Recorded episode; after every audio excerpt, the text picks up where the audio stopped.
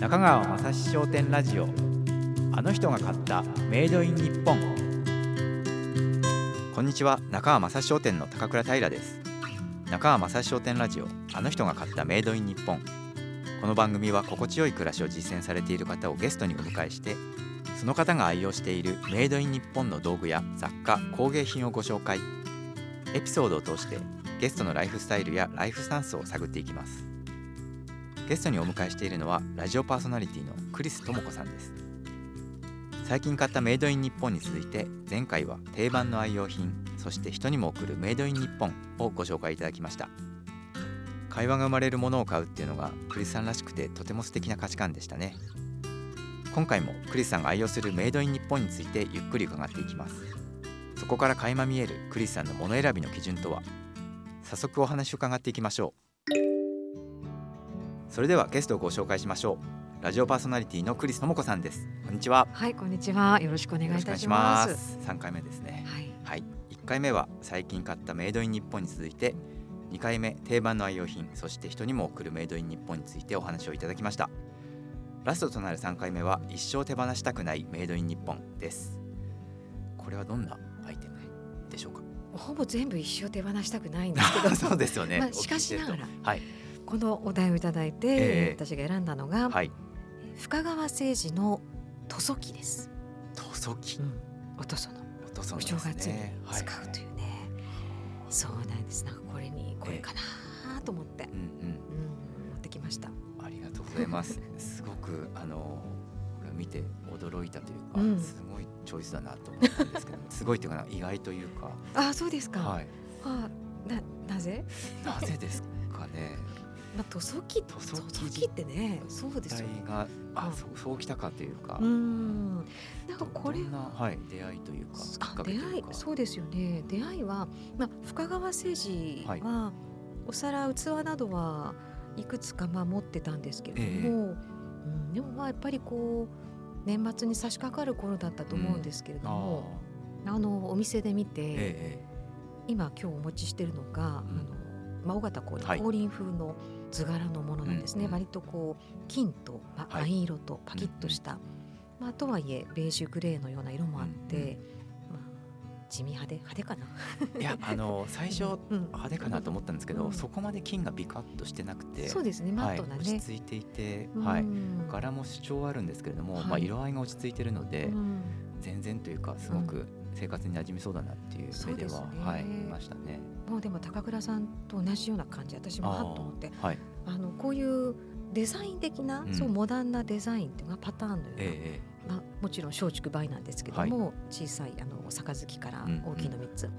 うん。でもその図柄がお正月の塗装機って、はい。こう漆であったえり、うんうん。はいはい。まあ、紅白であったり朱色であったり、まあ、黒であったり、ええ。金。この藍色っていうのが私すごく好きな色なんですね。でまあその時にまあ単純にやっぱデザインでわあすごく好きというのやがはい。最初です。うんいや、うん最初その文章でうん塗装機って見て。うん、どんなものが持ってきていただけるんだろうと思って 実際見るとはいすごく上品でエレガントで、ちょっとポップですよね。あそうですね。うんそう湯飲みとかいろんなのもあるんですけどその時はまあ塗装機お正月、まあはい20代だったんですけど、ね20代ですか。そんななんかいろいろ揃えてるわけでもなかったんですけど、はいはい。うん、なんか一人暮らしだったし、うーん。塗装機を。はあ。っていうところはえちょっとおかしいんですけどね。いやそこがちょっとえどどういうかうん。考えというか。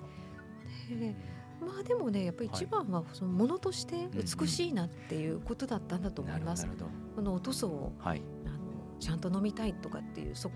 ちよりも、えええうん、多分ものとして惹かれたっていうのが正直なところでう、ん。でまあその最初のわーっていう時って、はい。ねまあ、好きって衝動のようなもので、ええまあ、恋愛みたいなうわなんでだろう？はい。でもそこからもうだからもうえ20年以上付き合ってるわけですけど。でもやっぱ好きな理由がやっぱどんどんこう分かってくるっていうか、ええ。間違いなかったっていう感じはあるんです。うんうん。その尾形光琳のはい柿つばた図屏風ってあの、ええ。本当にあやめのねあの,、うんうん。あの色のまんまだなと思ってそういうそのああいう屏風はまさかですけど、うんうん。ここういうふうに手元にあるものにあの景色が凝縮されてると思うと嬉しくて、確かに。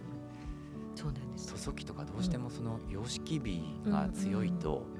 ずっと置いとくのがなんか主張が強いかなっていう印象がありがちだったんですけど、これはなんていうんですかね案外そのスタイル自体はシンプルで、その中にその文様が散りばめられてるっていうのが、飾っておいてもすごく素敵だなっていう印象ですね。うん、そうですね、うん、あのうちも全部が和室なわけではないですけれども、うん。うんはい、だけれども全然馴染むというか、うん、要はどちらでもいいっていう感じもあってすごく好きなんですよ。なんか年に1回しか出せないっていうそうですよね。もうね。普段使いしたいぐらいの。そう。でこう逆すぎの方は普段から使えばいいと思うんですけど、えねこれはねなんか割るのも怖くて、なかなかねでも出せばいいんだよな、うん、でもその年に1回のために使う道具があるって素敵ですよね、そういう意味では、まあ、そうですね。ああまたなんかこの時が来たっていうね、はい。うんうん、それこそ中川正史商店の,、あの季節の手触りの,、あのラジオさせていただいた時もですけど、やっぱまさに道具で、そのずっと出してるものもあるけれども、その時に出す、磨いて、あの元気だったかなとか、よしよしみたいな感じで、久しぶりって久しぶりって感じで、こう日の目を浴びさせてあげて、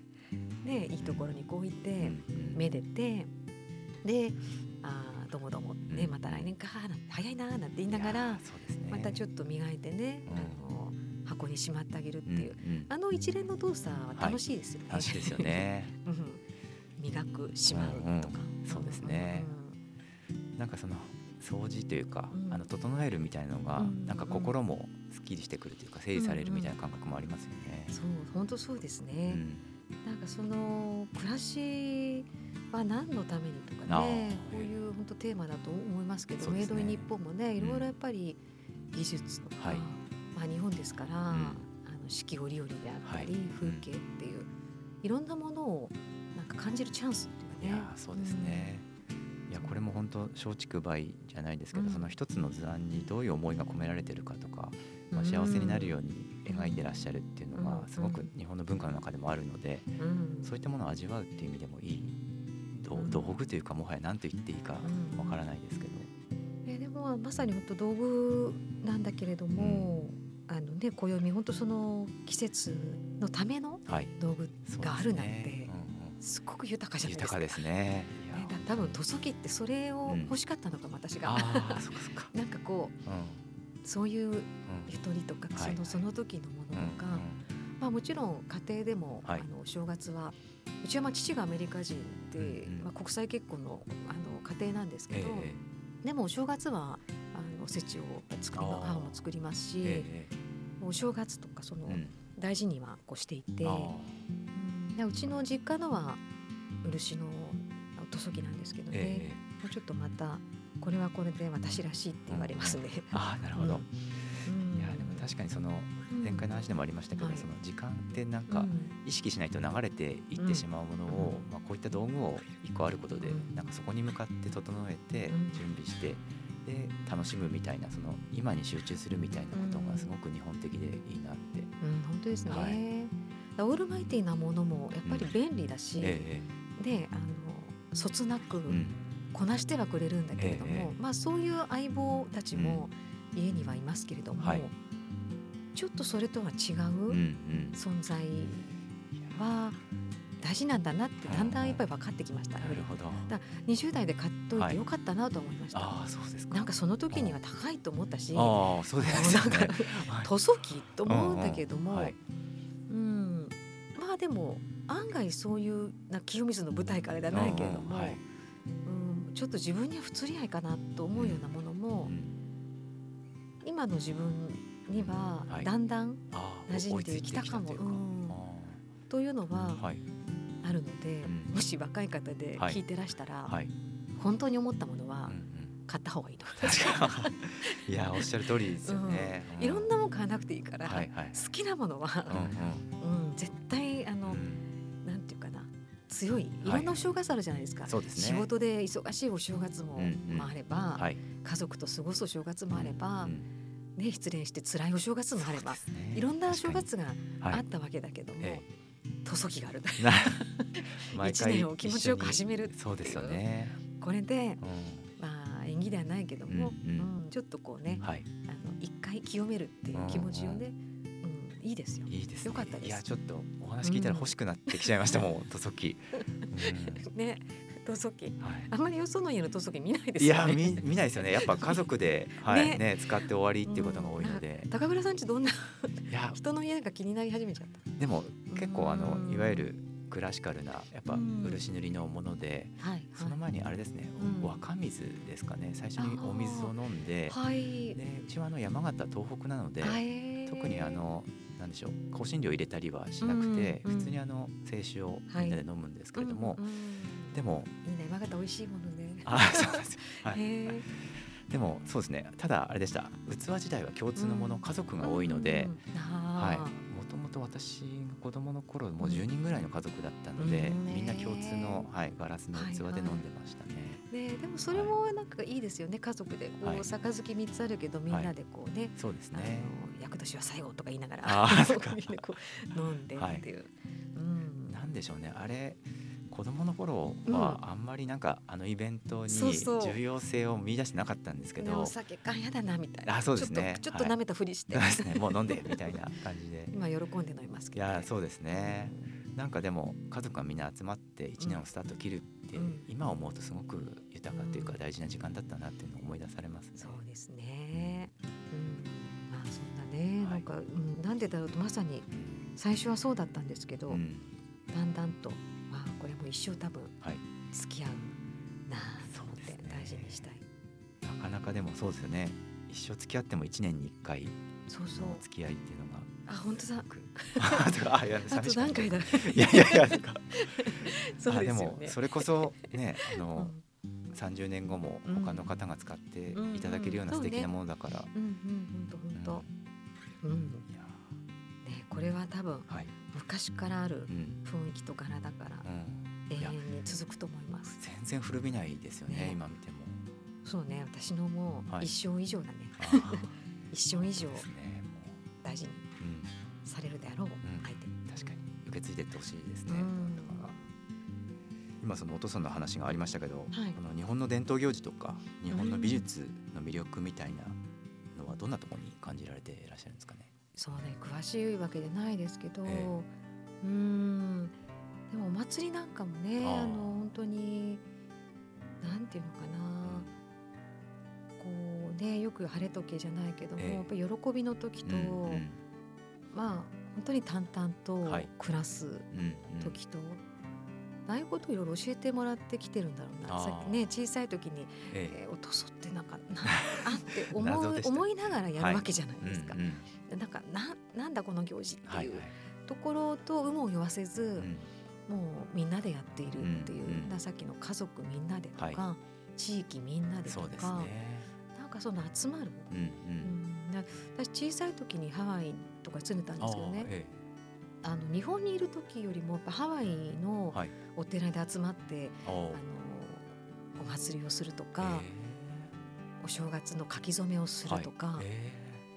すごくそれをよく覚えてるんですよね。ハワイでもそういったことうん、あのそういう日本の人たちが集まってやるのがあって。なんか意味はあまりわからないっていう始まり今ってなんかそれやってどうなるのとか、うん、結果何とか、はい、その逆算して考える時代だったり確かに確かに。なんかこう何のためにやってるんだ何のためにとか、うん、うん、何のためかわからないのにやるっていうことが、うん。いかに素敵かっていうのが日本の行事とか、文化とかなのかなと思うんですよね。それをプレッシャー圧をかけてやらなきゃいけないんだけど、はい、みんななんかあれそういうものなんだな、うんうん。でもやっぱり自然に対しての神様がいるっていうことにつながっていくわけでうんでね、まあ、今日のトスキの柄もそうですけど、うん、なんかそういういつかわかる、うん、うん、そのいつかわかることなんだな、はい、まだ分かってないだから、でもきっとそういうきっかけを私たちはたくさんもらってきてるはずだから、なんかあまりあれやってどうなるのかとか。そう、ね,、ん、そういうことよりは。ちゃんとその今に起点があって、過去からつながってる今、はい、っていうことしか分かんないですよね。うんうん、そうです、ね、先のことなんか分かんないでし。ょ。そうですよね。未来のために伝統行事やろうとかっていう感覚とはまた、ね、つないでいこうっていうのあったとしても、うん、あのそれがどういうことかっていうよりもね、うんうん、ちゃんとやるっていう、ね、そうですね。まあでもやってみるとやっぱ楽しかったりとか、うんうんうん、いい時間過ごせるっていう機会が多いですもんね。ね。あとなんか時間って本当にその高田さんおっしゃったようにいい時もあるんだけど、はい、なんかつまんなかったとか,、はい、なんか苦手だったっていうことも、うんうん、やっぱり自分を作る大事な要素なんですよね。なるほど。だから好きなこととか、はい、好きなことばっかり集めてやってると、うんうん、なんかどういう人間になっちゃうかすごい怖い。あ確かに。でもなんか苦手だったことの方が、案外なんかトラウマも含めて、はい、あの自分がすごく、あの仕事で自分の中で軸になってたり、はい、そうです、ね、なんかそういうのないですいやあの僕自身ももちろんそうなんですけど、娘が今小学校年生なんですけど、娘にその行事とかイベントに行く前に、とか新しい人と会う時に、行ってきたら楽しいよって言うんですけど嫌、だとかって言ってあのそうそう緊張するとかストレスに感じて嫌だって言うんですけど、で実際行ってみるとめちゃくちゃ楽しかったって言って帰ってくることが結構続いて だそういうのに参加しなかったら、確かにおっしゃったようにどんな育ち方をしたんだろうって思うから、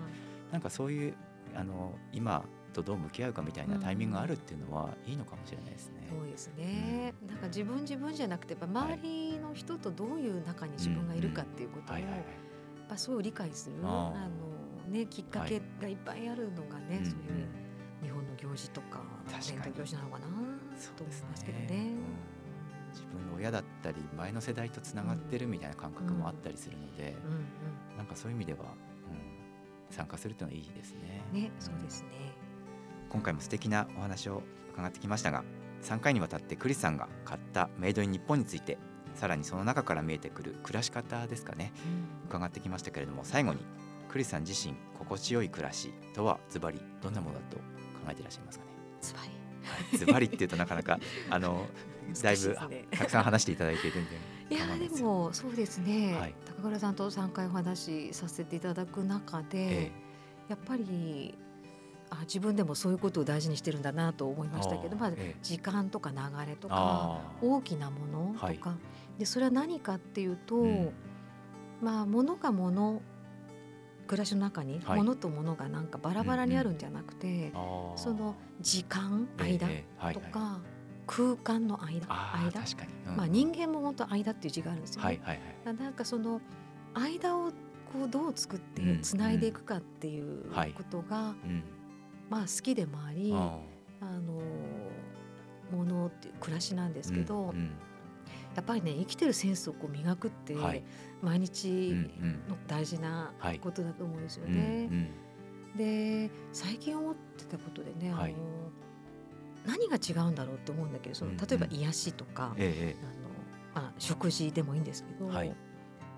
こう機能ものも機能と、うんうん、食べればいいし使えばいいしなんだけども、私は何を求めてるんだろうという時には、えーはい、やっぱり自分の回復力にすごくつながるものっていうことだと思うんですよね。うん、それは見ていてもちろん好きだということを思い出すのか、うん、思い出なのか、はい、あの刺激なのかわからないけども、なんかそこで通過しないっていうかねあ自分のちゃんとエネルギーに力にやっぱりなってくるものとこうね、見て会話するとかね塗装機見てああなんかあの時そういうの買ったなとか、うんうん、あのいろんなことを思い出したり、はいはい、もうそういうなんていうかなそういうことってね、うん、どんどん抜け落ちていく気がするんですよ。あの今日杉子玉ってちょっと前に、えー、あのご紹介したのも、えー、その感覚を場所を手放したくない。で今ってね頭で考えたり、うんうん、まあ、いろんなことを理解するリテラシーって大事だと思うんですけど、うん、余計に、うん、感覚を、はい自分で磨いていくっていうのが暮らしかなと思ってます。確かに、うん、そうですね。さっきの伝統行事の話も頭で考えずに、うん、あの体でっていうか、みんなで感じてみるみたいなのが大事だったりするって話ですもんね。うん、その感覚的なところを、はい、あのちゃんと毎日、ね、なんかこう考えるってわけじゃないんだけどね、うんうん、なんかそういうものに触れる環境に自分を置くっていうことですかね。なるほどそれが心地よい暮らしにつながっていくっていうところなんですかね。と思いますけどね、うん、今のところ元気です。でも確かにそういう意識でいらっしゃったら毎日楽しく、ね、暮らせそうですね、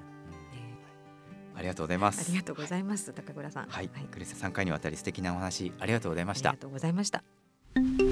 中川正史商店ラジオ。あの人が買ったメイドイン日本ラジオパーソナリティのクリス智子さんをお迎えした中川正史商店ラジオ。あの人が買ったメイドイン日本。今回は一生手放したくないメイドイン日本をご紹介いただきました。3回にわたってお話伺いましたが、暮らしの中で物と向き合いながら感覚を磨ける時間があること、まあ、これがあの心地よい暮らしっていうお話をされてましたね。それがまあ自分の回復力につながっていって日々のエネルギーにつながっているっていうお話とても素敵でした。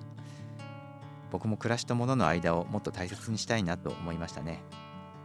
クリスさん改めてお話ありがとうございました。さて次回も素敵なゲストの方をお迎えします。バイヤーの山田優さんです。南青山イデーショップのバイヤーを経て2007年メソッドを立ち上げ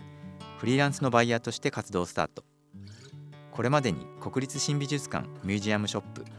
スーベニアフロム東京や燕三条工場の祭典などでのお仕事をはじめ各種コンペティションの審査員や講演など多岐にわたって活躍されています。山田さんからもこだわりの数々じっくり伺えそうです。あの人が買ったメイドイン日本。お相手は中川正史商店の高倉平でした。さようなら。